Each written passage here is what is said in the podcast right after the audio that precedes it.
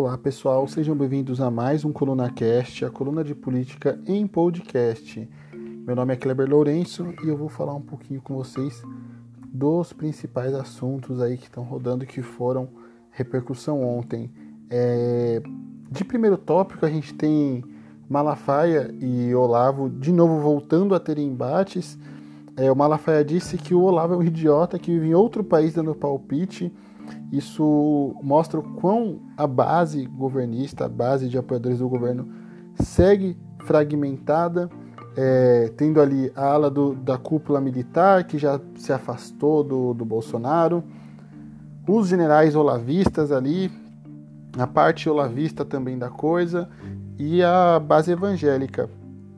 Parte disso, é, dessa declaração do Silas Malafaia, é em resposta a uma declaração da semana passada do Olavo que afirmou que os evangélicos são responsáveis pelos problemas do país, por tudo de ruim que aconteceu no país. Então veio essa futucada de graça aí nos evangélicos por parte do Olavo e o Malafaia não se conteve, diferente de outros como o Marco Feliciano que se absteve de falar e outros expoentes do, da religião evangélica e que apoiam Jair Bolsonaro, Malafaia foi o único ali que decidiu defender e fazer uma declaração mais contundente, rebatendo o prosélito de extrema direita. Também tivemos ontem, é, na segunda-feira, o aniversário de um mês desde que Adriano Magalhães da Nóbrega foi morto e seus 13 celulares apreendidos, no dia 9 de fevereiro.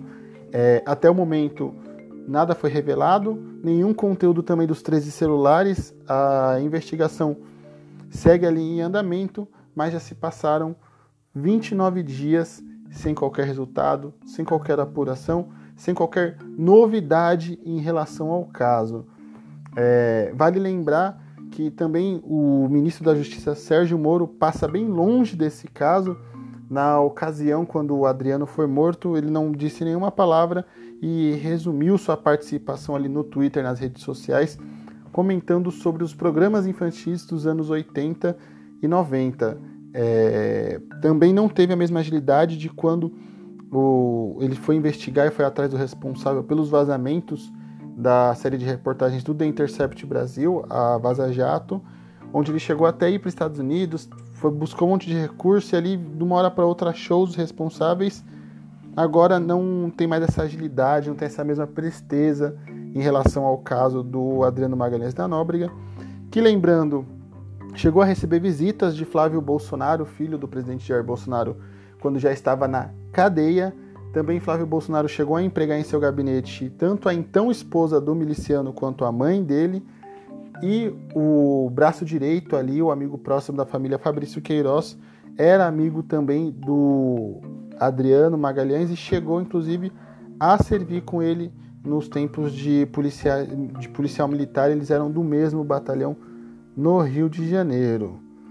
Então fica também essa observação de que até agora não tivemos nenhum retorno.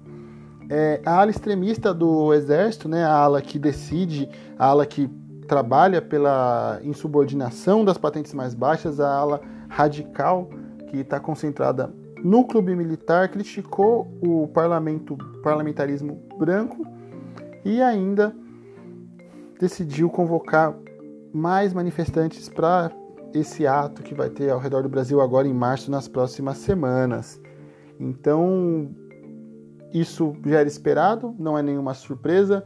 Destoa bastante do tom da cúpula militar, que é de distanciamento, de cautela, de ver aquilo um pouco mais de longe mas faz jus ao histórico do clube militar, que é de abrigar extremistas, militares ali radicais e que acabam radicalizando também as patentes mais baixas. Então, é um, é um clube que tende e trabalha unicamente em favor da radicalização dos militares no país. Unicamente isso. Então, essa declaração vem para mim sem surpresa, sem qualquer tipo de alarde, já era esperado desse tipo de gente esse tipo de declaração. Falando também do fracasso do Paulo Guedes, né? O governo quer permitir antecipação de até três anos do saque, de saque do FGTS. O montante poderá ser sacado em dinheiro, como na restituição antecipada do imposto de renda, ou usado como garantia de empréstimo. É, isso mostra também o grau de pânico do governo que quer sacar todo o FGTS para estimular de forma afobada, estimular de forma desesperada o consumo. É, basicamente, se a gente fazer uma alusão ali a um jogo de futebol, ele basicamente está colocando ali o, o, goleiro na área para chutar para o gol. Então é, é desespero, é afobação e também já dá mais sinais de que a área econômica do governo já não tem muito para onde correr e está naufragando. Além disso, também o Guedes diz que está sereno e que reformas serão melhor respo melhores respostas à crise. É, é, um outro movimento desesperado do Guedes agora de tentar repassar a culpa de um possível agravamento da crise para o Congresso, mesmo sabendo que o governo ainda não enviou as reformas e tampouco se propõe a negociar a tramitação dessas reformas. Então, o que o Guedes está fazendo ali com essa declaração, afirmando ali para todos os veículos de mídia, jornalistas, de que é, as reformas são as respostas contra a crise que se agiganta, é uma forma de se esconder atrás do Congresso, de jogar a culpa na mão dos Congressos e tentar mascarar a, a própria incompetência, não só dele, como do governo que desde que assumiu é, a presidência do país, tão pouco trabalhou pelo, pelo país, chegou a tocar pautas importantes e, na verdade, causou problemas para quem queria trabalhar no governo, para quem queria trabalhar em Brasília e até mesmo para os próprios projetos. Então, isso, na verdade, é mais é, querer repassar a culpa, uma desculpa mesmo para a própria incompetência. É, hoje também, a Bolsa perdeu tudo o que ganhou desde a posse do Bolsonaro é, fico querendo saber onde estão os economistas agora, se eles vão fazer a famigerada autocrítica. E também é, fico curioso para saber onde estão é, esses economistas, os empresários ali que falavam que o Bolsonaro ia se moderar, que na verdade as falas dele na campanha eram apenas bravatas, eram falas vazias. Na verdade, o que acontece é que o Bolsonaro não trabalhou ao longo desse nesses quase dois anos na presidência, ficou só vivendo de polêmica, de barraco, de bagunça e agora está aí o resultado disso. Então eu queria saber onde estão esses empresários, esses economistas, o pessoal da Bolsa de Valores que ficava ali minimizando as declarações do Bolsonaro, falando que ele ia saber se comportar, que aquilo era apenas é, jogo eleitoral, que era apenas uma postura de campanha. O Bolsonaro, desde que acabou a campanha, não saiu de campanha, continua na mesma postura, continua na mesma movimentação e continua com as mesmas atitudes ridículas. Então, fica aí. É, não tenho pena, na verdade, até bem feito para esses apoiadores, para esse setor da sociedade que apoiava o governo, que acabou perdendo tudo que conseguiu ali. Uh, com, com a posse do Jair Bolsonaro. Então a Bolsa perdeu tudo que ganhou desde a posse de Jair Bolsonaro e isso é bem interessante da gente ver o que está acontecendo. É, também veja que setores ali que estavam próximos do Bolsonaro estão começando a se, se prejudicar também por conta desse apoio desvairado que deram ao presidente. É, o presidente também, nessa noite de segunda-feira, decidiu afirmar a fins de que que tem provas de que foi eleito em primeiro turno e que as urnas foram é, adulteradas. Fica aquela minha observação para vocês. É, fico curioso também, porque é o curioso caso do partido que roubou as eleições, fraudou as urnas e perdeu nos dois turnos. Então também PT fez um trabalho, o Partido dos Trabalhadores se é que roubou, fez um trabalho muito ruim, afinal de contas, todo mundo sabe que para roubar a eleição não é adulterando urna, e sim, na verdade, nomeando juiz ladrão para ministério. É assim que se rouba a eleição. É, parece que o Partido dos Trabalhadores precisa ter algumas aulinhas aí com algumas pessoas no país para entender como é que rouba a eleição. O Bolsonaro afirma ter provas disso. É, quero saber quais são as provas, quero saber da onde vem isso, que também peço responsabilidade ao presidente, que na verdade é um grande responsável, se provou um verdadeiro moleque na presidência. Também acabou falando que se o Congresso aprovasse o seu projeto, também não as manifestações não aconteceriam no dia, no dia marcado. Eu não vou falar o dia, não vou ficar fazendo propaganda desse, do dia das manifestações pró-governo. Mas, mais uma vez, além de Paulo Guedes, Jair Bolsonaro também jogou a culpa da própria incompetência no Congresso. Então, o Congresso acabou virando ali a geni do governo Bolsonaro. Então, qualquer coisa de ruim que acontece, qualquer problema, culpa o governo, xinga o governo, o governo não, o Congresso Nacional, acusa-se Rodrigo Maia, acusa-se quem mais quer acusar. E é interessante ver que o Bolsonaro voltou atrás no projeto de lei enviado pelo próprio governo ao Congresso e afirmar, e afirmar ainda de forma tão contundente que se o Congresso abrir mão de 15 bilhões, pode não ter ato. Então isso é uma forma também de colocar a faca na garganta do Congresso Nacional. Eu fico curioso para saber quais vão ser as medidas que o Congresso vai tomar, que o Rodrigo Maia vai tomar. O Rodrigo Maia ficou ali algumas declarações um pouco mais firmes, um pouco mais contundentes é, nos últimos dias, mas ele se silenciou. Provavelmente ele vai acabar dando essa declaração em resposta ao Bolsonaro durante, durante o, o dia, agora durante a terça-feira.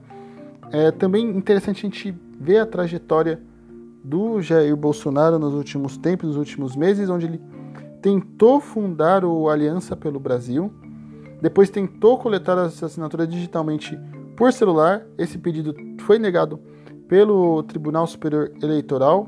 Aí ele tentou coletar as assinaturas é, da forma convencional. Não deu certo, mais de 70% das assinaturas são inválidas.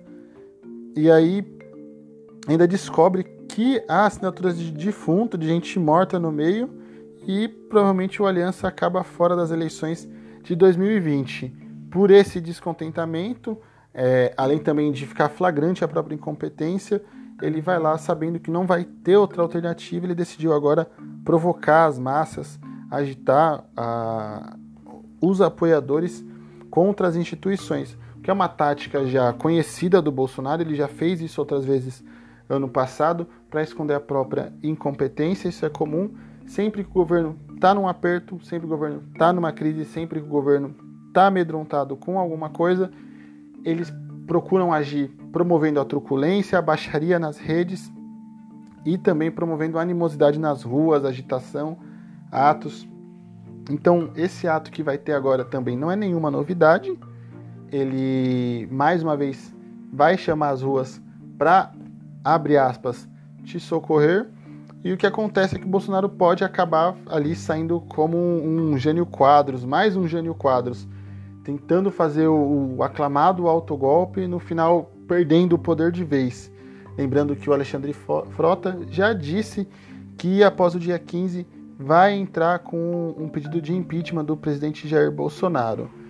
E como eu disse para vocês também, isso me parece bem em consonância, bem próximo ali do, do discurso da moderação e da cautela do Rodrigo Maia de não agitar mais os ânimos então pode ser que esse pedido de impeachment, igual eu falei em outros episódios e também nas minhas colunas, que esse pedido de impeachment do Alexandre Frota, que é bem próximo do Rodrigo Maia, tem ali um pouco da mão do Rodrigo Maia também. Então, agora a gente acompanhar, ver esses desdobramentos. Mais uma vez, o presidente faz esse tipo de coisa, esse tipo de declaração, esse tipo de agitação em jornal, em coletiva de imprensa, porque ele não trabalha, porque falta ele arregaçar as mangas, trabalhar pelo país e ser alguém sério. Nós elegemos um moleque para a presidência da República, a gente tem uma criança mimada que não sabe conversar, que não sabe dialogar e que quando perde tenta tomar a bola para si e ir embora. Infelizmente é isso que se transformou o Brasil. O Palácio do Planalto se transformou numa creche com um monte de gente sem o mínimo de maturidade para o cargo que está ali, para o governo que está representando, para o país que está se, pra, está representando. Então é, é uma vergonha ver a que nível o país chegou. Pessoal, é, mais uma vez, muito obrigado por estarem escutando aqui o ColunaCast. Fique à vontade para me chamar nas redes sociais, para fazer comentários, sugerir pautas. Pode me mandar no e-mail também, kleber.ocolunista.com.br, nas redes, arroba ocolunista, underline. Muito obrigado, esse foi mais um ColunaCast e até a próxima.